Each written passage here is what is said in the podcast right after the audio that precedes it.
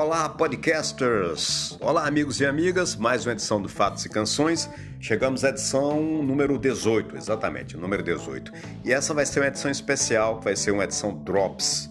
Eu vou fazer mais edições simples e diretas, mais curtas, sem muita produção, para que eu possa ter mais contato com vocês.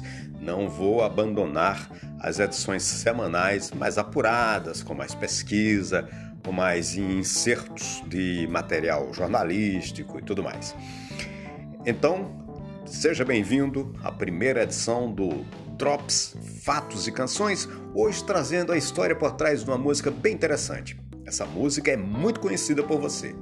Chama-se Smells Like Teen Spirit, do Nirvana.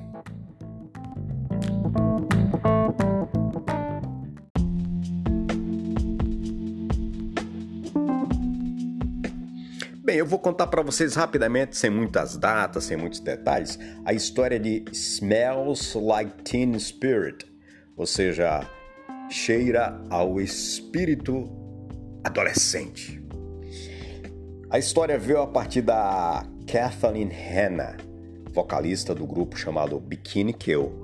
Ela deu a Kurt Cobain a ideia do título quando ela pintou Kurt Smells Like Teen Spirit na parede do seu quarto após uma noite bebendo e grafitando às escondidas pelos subúrbios de Seattle. Isso foi em seus dias pré-Courtney Love. O Kurt Cobain estava saindo com uma vocalista do grupo Bikini Kill. A Toby veio, mas ela não deu muita bola para ele.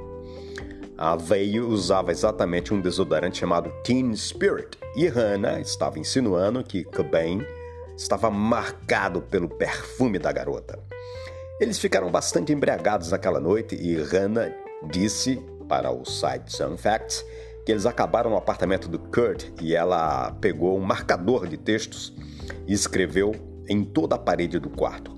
Hannah capotou com o um marcador na mão e a acordou de ressaca. Seis meses depois, ela recebeu um telefonema do Kurt Cobain perguntando se ele poderia usar o que ela escreveu na parede em sua nova canção.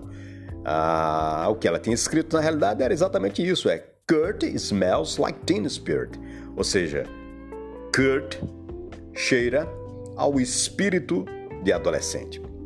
Cobain não sabia quando escreveu a música, mas esse desodorante era uma marca muito famosa, comercializada principalmente para garotas.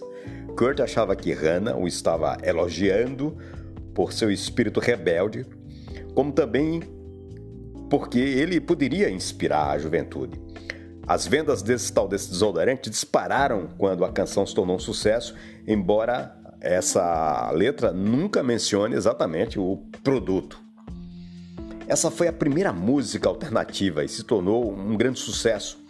E em muitos aspectos ela redefiniu o termo que era alternativo, né? implicava música, digamos assim, com popularidade baixa.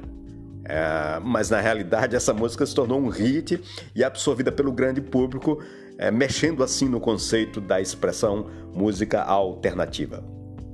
Com esta faixa, o grupo Nirvana ajudou a acender a chama do movimento grunge, caracterizado por guitarras barulhentas, letras carregadas de angústia e, acima de tudo, aquelas famosas camisas de flanela. Vocês lembram? Essa foi a história por trás da canção Smells Like Teen Spirit do Nirvana. E também foi uma edição especial chamada Drops Fatos e Canções. Ainda esta semana, ainda esse final de semana, eu preparo uma edição full para vocês. Continue acompanhando Fatos e Canções, muito obrigado e inscreva-se no podcast nas principais plataformas ou agregadores. Eu sou Paulo Santos e estarei de volta em breve. Load up it's fun to lose and to pretend she's overboard and self assured. Oh no, I know.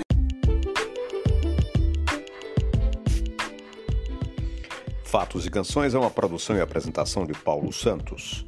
As pesquisas desse episódio foram realizadas no site Sound Facts.